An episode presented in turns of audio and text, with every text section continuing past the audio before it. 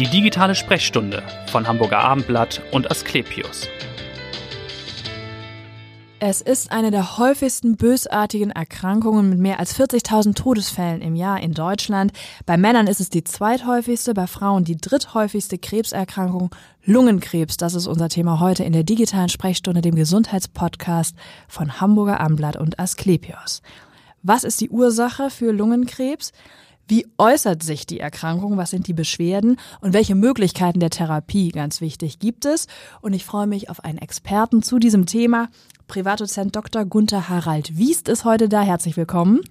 Er ist Chefarzt der Lungenabteilung in der Asklepios Klinik in Harburg. Herzlich willkommen. Herzlich, äh, guten Tag, Frau Seifert.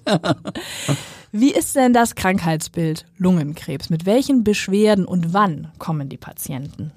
Am besten ist es, wenn die Patienten gar nicht wegen Beschwerden kommen, sondern weil zufällig auf einer Röntgenaufnahme eine Veränderung entdeckt worden ist. Mhm. Das sind die Patienten, die die beste Prognose haben, weil meistens der Tumor dann noch klein ist. Ja. Der sogenannte Zufallsbefund. Mhm. Wenn die Patienten wegen dem wegen einer Lungenkrebserkrankung bereits Beschwerden haben, dann sind es meistens Beschwerden wie Husten, vor allem Veränderung von chronischem Husten, Bluthusten, Oha, Schmerzen mhm. im Brustkorb. Das sind die oder Luftnot, das sind die häufigsten Beschwerden. Und noch schlechter ist es, wenn Metastasenbeschwerden machen wenn zum Beispiel Knochenschmerzen auftreten, ja. der festgestellt wird, hier ist eine Metastase von Lungenkrebs. Das heißt, dann hat der Krebs schon gestreut, es ist also noch weiter fortgeschritten. Äh, richtig.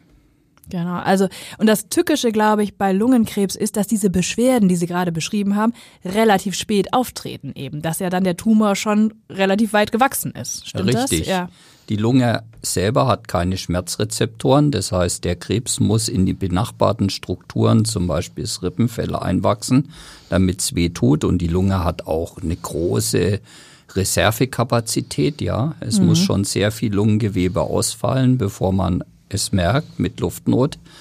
Und äh, daher werden leider viele Lungenkrebserkrankungen auch erst spät erkannt.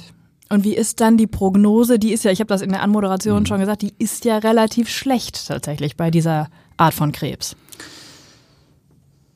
Es ist so, etwas mehr als ein Drittel kann geheilt werden. Mhm. Das sind die Patienten meistens, die operiert werden, wo der Krebs komplett entfernt werden kann oder ja. so weit entfernt werden kann, dass man durch zusätzliche Therapien vor oder nach der Operation wie Bestrahlung mhm. oder additive Systemtherapien wie zum Beispiel Chemotherapie dann zu einer kompletten Heilung kommt. Mhm, das ist ein Drittel der Das Patienten. ist inzwischen mehr als ein Drittel. Mhm. Und dann gibt es auf der anderen Seite die Patienten, die eben bereits den Tumor so weit fortgeschritten haben oder eben bereits Fernmetastasen haben, die eben nicht ähm, operiert und geheilt werden können. Und bei diesen Patienten geht es oder ging es bisher meistens um eine Palliativbehandlung.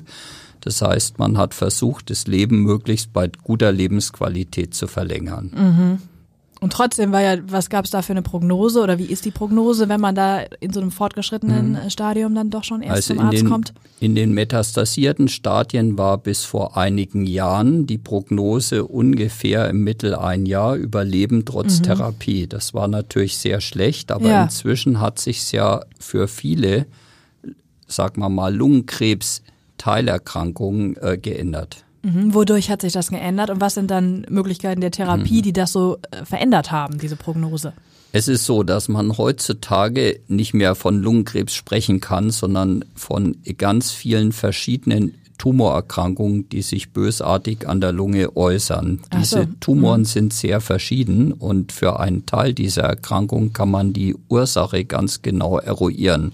Man weiß dann, warum wächst dieser Tumor. Da gibt es zum Beispiel sogenannte Treibermutationen, wo man genau weiß, hier ist ein genetischer Defekt in den Tumorzellen mhm. und diesen genetischen Defekt kann man dann in vielen Fällen heutzutage ganz gezielt mit Medikamenten blockieren. Und mhm. diese Patienten, die man zielgerichtet, personalisiert behandeln kann, die haben eine sehr, sehr viel bessere Prognose. Ah, okay. Das heißt also Lungenkrebs ist erstmal sehr verallgemeinernd ja auch dann als Überbegriff. Aber wenn Sie sagen, es gibt da ganz unterschiedliche Tumore, was sind so die Haupttumore denn, die, die auftreten? Ja, ich möchte es mal so sagen. Früher hat man unterschieden zwischen einem kleinzelligen, einem nicht kleinzelligen Karzinom. Inzwischen, um Ihnen ein Beispiel zu geben, mhm.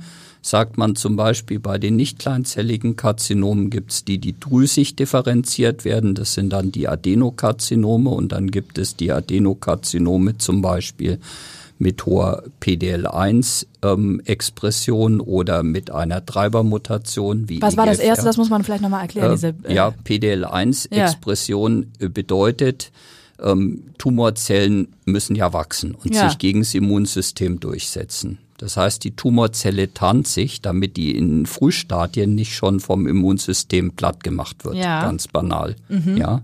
Ihre Immunzellen patrouillieren ständig durch ihren Körper und jede Zelle, die nur so aussieht, als wäre die ein bisschen bösartig, wird sofort erschossen. Genau. Die fragen nicht lang wie unsere Polizei, okay. sondern die machen sofort platt. Aber wenn die Bösen sich Tumor, eben gut, gut tarnen, dann werden richtig, sie nicht erkannt. Und der Tumor tarnt sich über den PDL1, PD1-Weg. Das ist sozusagen eine Tarnkappe, die der aufsetzt. Und wenn man diese Rezeptoren blockiert mit Antikörpern, wird ja. der Tumor fürs Immunsystem sichtbar. Ah, okay. Und das eigene Immunsystem räumt den Tumor ab. Ah, ja, okay. Ja. Und das ist eine relativ neue das ist eine sehr, sehr neue Entwicklung, die sogenannte Immuntherapie. Glaube ich auch mit dem Nobelpreis ausgezeichnet. Richtig, letztes Jahr gab es dafür den Nobelpreis mhm. und ähm, das ist eine tolle Therapiemöglichkeit, die wir, sag mal, in den großen Zentren, in ja. den Studien, in den Studien arbeiten ja dann ganz viele Kliniken weltweit zusammen haben wir auch mitgemacht. Wir haben das seit fünf Jahren bei uns im Aha, Portfolio ja. und so richtig in die Klinik gekommen ist es seit zwei, drei Jahren. Ah ja. Und das ist eine ganz, ganz tolle Möglichkeit für diejenigen, die da gute Karten haben, die ja. diese Merkmale aufweisen. Mhm. Diese Patienten können erheblich länger leben und manche können durch die Immuntherapie, gerade in Kombination mit anderen Therapien, auch geheilt werden. Ja, das sind ja äh, erfreuliche Aussichten dann sozusagen für die Patienten, für die das in Frage kommt, diese Form von Therapie. Wer ist denn besonders betroffen von Lungenkrebs? Oder was ist eine besonders äh, starke Risikogruppe. Besonders betroffen sind selbstverständlich die Raucher ja. und leider auch Ex-Raucher, die sehr lang geraucht haben. Okay. Da ist das Risiko, je nachdem, wie viel man geraucht hat, ähm, extrem erhöht gegenüber Nichtrauchern und mhm. Nie-Rauchern.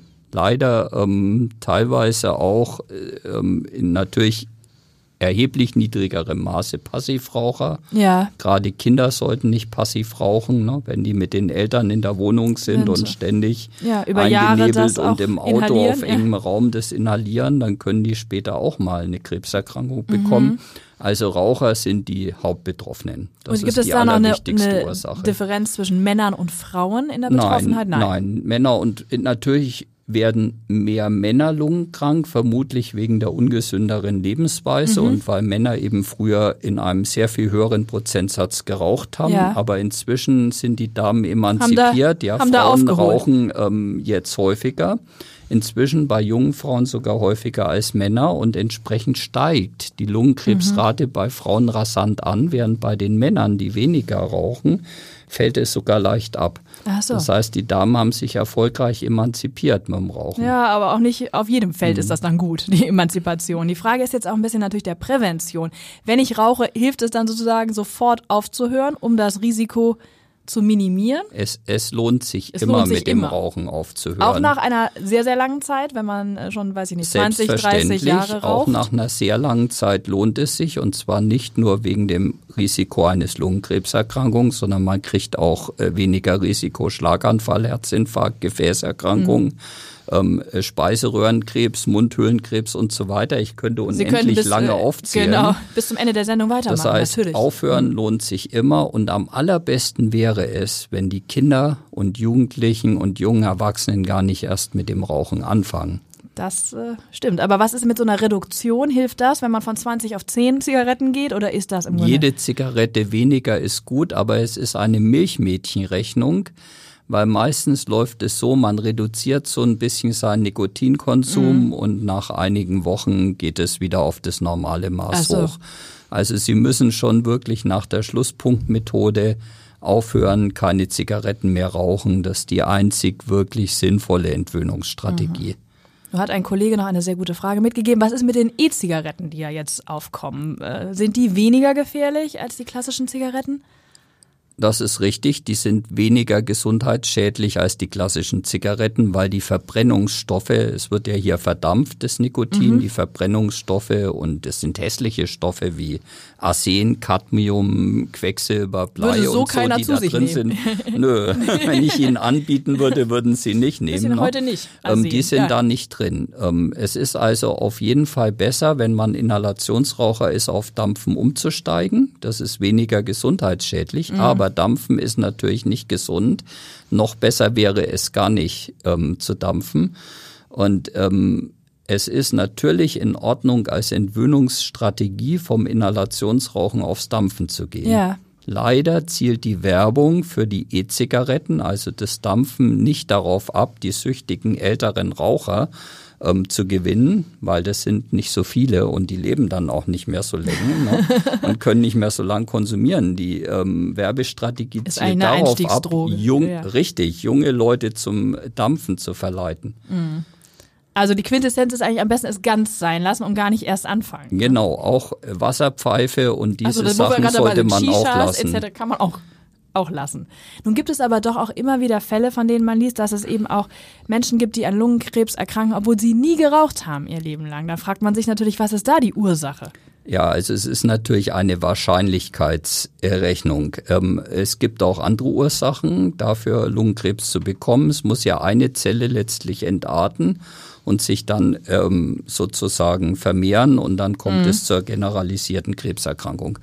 Und natürlich gibt es auch in der Arbeitswelt Stoffe, die Krebs erzeugen können. Der Klassiker früher Asbest, Asbest ja, ja, auch in mhm. Hamburg sehr verbreitet. Wir haben sehr viele Asbestarbeiter, ja. die eben später Lungen- oder Rippenfellkrebs bekommen. Mhm. Das wäre die zweitwichtigste Ursache, eben Gifte am Arbeitsplatz. Und dann gibt es auch allgemeine natürliche Phänomene wie die allgemeine Strahlenbelastung. Ähm, die dazu führt, dass Zellen entarten und mhm. ähm, auch andere, sag mal mal, Umweltfaktoren. Bloß die sind dann schon sehr gering. Und dann liegt es auch ein bisschen in unseren Genen, ob ja. wir eher dazu neigen, ähm, Tumoren zu bekommen oder nicht. Und also so gibt es ganz, ja. ganz viele Ursachen, mhm. die theoretisch dazu führen können, dass es Krebs gibt. Bloß es ist eine Wahrscheinlichkeitssache. Ich sag mal so, die Wahrscheinlichkeit, dass sie sterben, wenn sie einmal nachts mit voll Karacho um drei Uhr nachts über eine rote Ampel rasen, ist nicht so hoch. Ja. Wenn sie es aber ständig machen im Berufsverkehr, werden sie nicht lang leben. Das stimmt. Das heißt, das Rauchen ist eben nun mal das Allergefährlichste mm. und dann kommt ganz, ganz lange nichts und dann kommen die beruflichen Dinge und dann kommt ganz, ganz, ganz lange nichts und dann kommen die Umweltfaktoren. Ja. Und manche erwischt's, die total gesund leben ja. und eben genetisch so ausgestattet sind, dass passieren kann. Genetisch so ausgestattet sein heißt also, es gibt so eine familiäre Disposition. Wenn es schon mal jemanden gab mit Lungenkrebs, habe ich dann auch. Dann ist das Risiko geringfügig höher als bei anderen. Aber es ist ja. ein kleiner, winziger kleiner Faktor. Mhm. Und das können Sie auch nicht ändern. Während ja. Rauchen könnten Sie ja ändern. Das stimmt. Vielleicht jetzt nochmal ganz konkret, wie läuft die Untersuchung ab, wenn die Patienten kommen mit äh, Verdacht auf Lungenkrebs? Was wird da gemacht und, und wie sind dann mhm. eben die Therapiemöglichkeiten? Wie geht das weiter? Also ich möchte vorschalten, dass es meistens so ist, es betrifft ja meistens ältere Menschen. Ja, das heißt, die sind welches, meistens welches im Alter? Rentenalter. Ja, mhm. und diese Menschen haben auch meistens geraucht und haben mhm. oft auch Begleiterkrankungen, Herz und so weiter, Gefäße. Ähm, deshalb müssen wir drei Dinge wissen, wenn jemand mit Verdacht auf Lungenkrebs kommt. Wir müssen erstens mal wissen, ist es wirklich Lungenkrebs und wenn ja, welche Form des Lungenkrebses und dann auch eine ganz exakte Diagnose mhm. machen, einschließlich dieser genetischen Faktoren und so weiter. Ähm, dazu müssen wir eine Gewebeprobe nehmen. Die mhm. Gewebeprobe wird heutzutage sehr, sehr schonend entnommen, meistens über eine Endoskopie vielleicht auch über eine endoskopische Lymphknotenpunktion. Ja. Das ist sehr schon. Da müssen die Menschen keine Angst mehr vorhaben. Mhm. In den großen Zentren ist das überhaupt kein Problem. Wie lange dauert das? Ist auch gar keine lange, keine lange Untersuchung. Das kommt drauf ja. an, wie schwierig die Stelle anzusteuern mhm. ist. Ähm, aber in der Regel eine Viertelstunde, eine halbe Stunde ja, dauert mhm. so eine Untersuchung. Dann müssen wir zweitens wissen, was können wir dem Patienten an Therapie zumuten, ohne zu schaden. Es hilft nichts, wenn man einen Tumor operiert, der ist kunstvoll wegoperiert ja. und hinterher merkt man, es reicht vom Lungenvolumen nicht mehr aus, um normales Leben zu führen. Ja. Oder der Patient stirbt bei der Operation oder nach der Operation. Ja. Wir müssen vorher durch Funktionsuntersuchung ganz zweifelsfrei klären, was können wir zumuten, ohne Schaden anzurichten. Mhm. Ja, das ist die zweite Sache. Ja. Und die dritte Sache ist, wir müssen ganz genau klären, inwieweit ist der Tumor im Körper ausgebreitet. Ja. Gibt es Metastasen, zum Beispiel im Gehirn, in der Leber, in den Nebennieren, ja. im Knochen etc. Und das klären wir heutzutage dann meistens mit einem sogenannten Ganzkörper-PET-CT und ergänzenden Untersuchungen wie Sonographie und Kernspinnuntersuchung vom Kopf ab. Ja, sodass wir jeden dann personalisiert perfekt behandeln können. Mhm. Ähm, auch angemessen an Alter, Begleiterkrankungen, funktionelle Reserven etc. Das heißt funktionelle Reserven, was ist das dann? Was, was überprüft man dann? Blutdruck oder äh, in welcher ja. Konstitution muss also, der Patient sein? Also sehr wichtig bei der Lunge ist natürlich, wie ist die Lungenfunktion, ja, wie ist die Fähigkeit, Sauerstoff aufzunehmen. Wir messen die Lungenvolumina, wir messen, wie kann der Betreffende den Sauerstoff aus seinen Lungenbläschen ins Blut aufnehmen, wie gut kann er das CO2 abgeben, mhm. wie ist die Blutgasanalyse. Wir belasten die Patienten und äh, stellen fest, kann der Patient unter Belastung auch die Sauerstoffaufnahme steigern. Ja, ja. das ist wichtig, um abzuschätzen, kann man später noch eine Treppe hochlaufen Hochkommen oder nicht. Ja. Ne? Mhm. Und ähm, auch fürs Risiko, wir messen die Lungen Durchblutung, wenn es nötig ist, mhm. auch ähm, Seiten getrennt für verschiedene Abschnitte mit sogenannten Szintigraphien. Und dann klopfen wir noch Begleiterkrankungen ab. Zum Beispiel pumpt das Herz gut genug, mhm. um äh, so eine Operation zu überstehen ja. oder nicht. Da muss man drauf gucken, was ist denn bekannt beim Patienten und muss sich dann überlegen, welche Untersuchungen auf anderen Fachgebieten brauchen wir um das Risiko und die ja. Reserven anderer Organe einschätzen zu können. Also am Ende ist es eine individuelle Entscheidung dann, ganz äh, auf den Patienten gezielt im Grunde. Aber wann ist, ist die Operation das Mittel der Wahl? Ist es doch am häufigsten dann, dass es zur OP kommt bei Lungenkrebs? Die, die Operation ist immer dann super, wenn der Tumor begrenzt ist. Mhm komplett entfernt werden kann und der Patient ausreichende Reserven hat, das zu überstehen.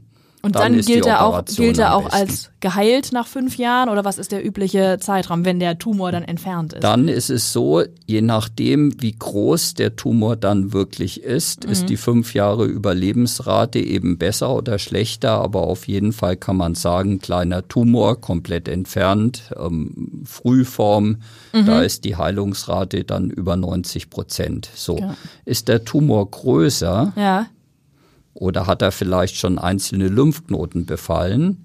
Manchmal kommt es ja auch erst in der Operation raus, trotz der total sorgfältigen ja. Vorauswahl und ja. Voruntersuchung kommt raus, dass doch ein Lymphknoten mikroskopisch klein mit Tumorzellen befallen ist. Mhm. Kann man vorher nicht feststellen. Okay.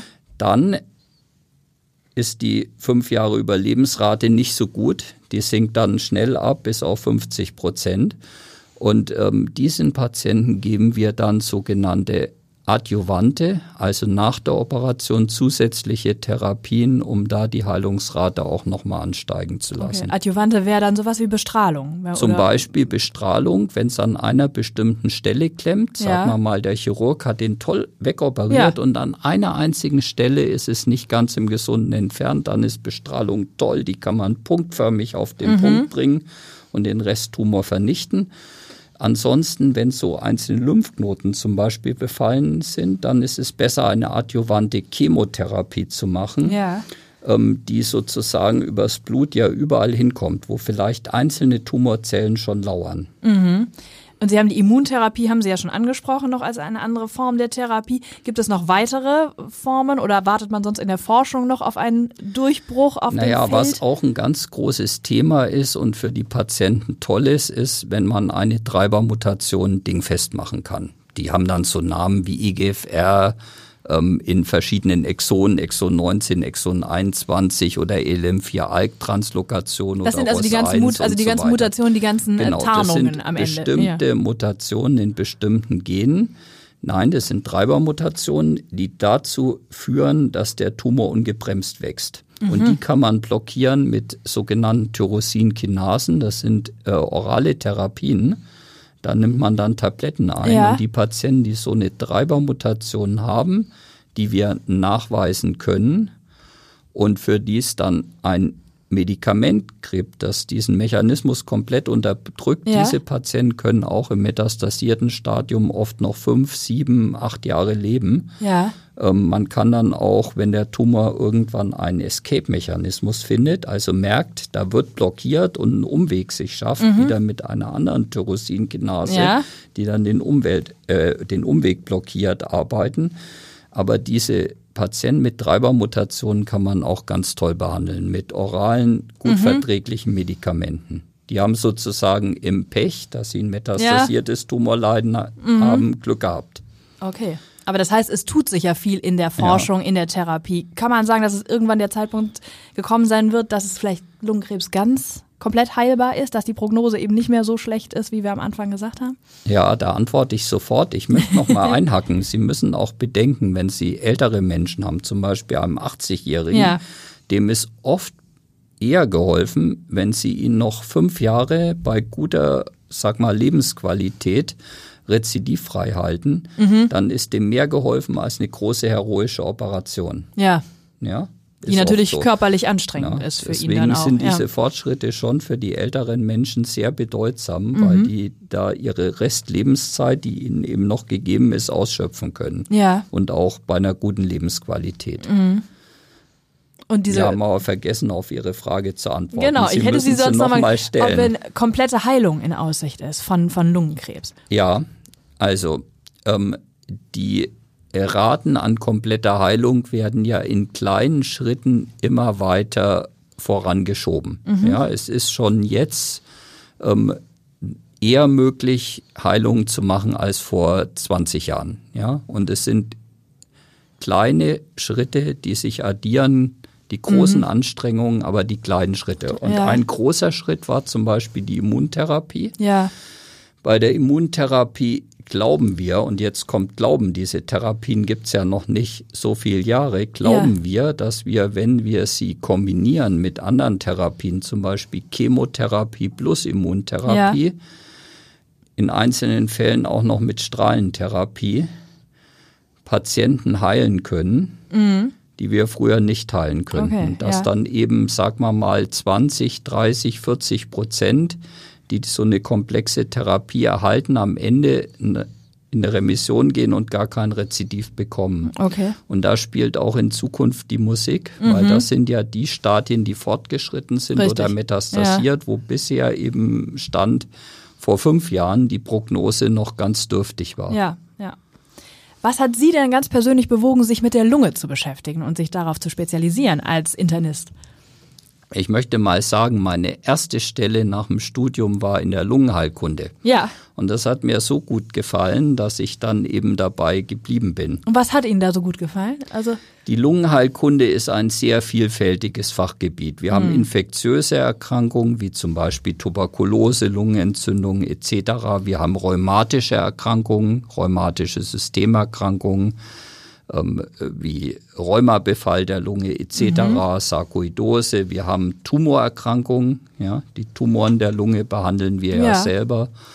Ähm, wir haben Erkrankungen, die sehr mechanisch sind, wie schlafbezogene Atmungsstörungen. Wir haben die, das große Thema Intensivmedizin und wir haben allergologische Erkrankungen, ja. Asthma. Es ist also, sag mal mal, die ganze innere Medizin fokussiert auf ein Organ. Ja abgebildet und das macht es sehr interessant für mich. Ah, okay. Und überhaupt Arzt zu werden, was war da der Impuls? Also gibt es da eine familiäre Disposition bei Ihnen? Ja, bei mir gibt es auch eine familiäre Disposition und da hat man eben auch gesehen, was für ein schöner Beruf der Arztberuf ist. Das heißt, Ihr Vater oder Ihre Mutter oder äh, wer? Mein Vater war Arzt, meine Oma war Arzt. Ja, okay. Die also Geschwister meines Vaters, alle bis auf einen, sind alle Ärzte. Oha, also meine Sie hatten beiden Schwestern sind Ärzte und so weiter. Sie es hatten keine andere Wahl, oder?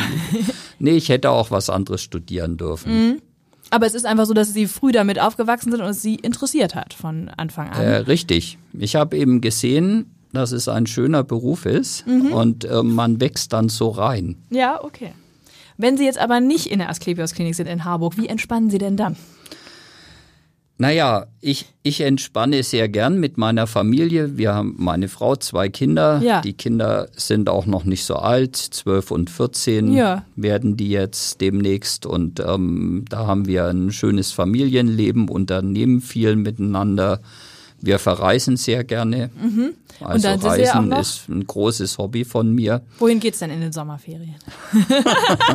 ja, wir, wir waren dieses Jahr in Thailand ah. im Frühjahr. Das mhm. war eine sehr, sehr schöne Reise.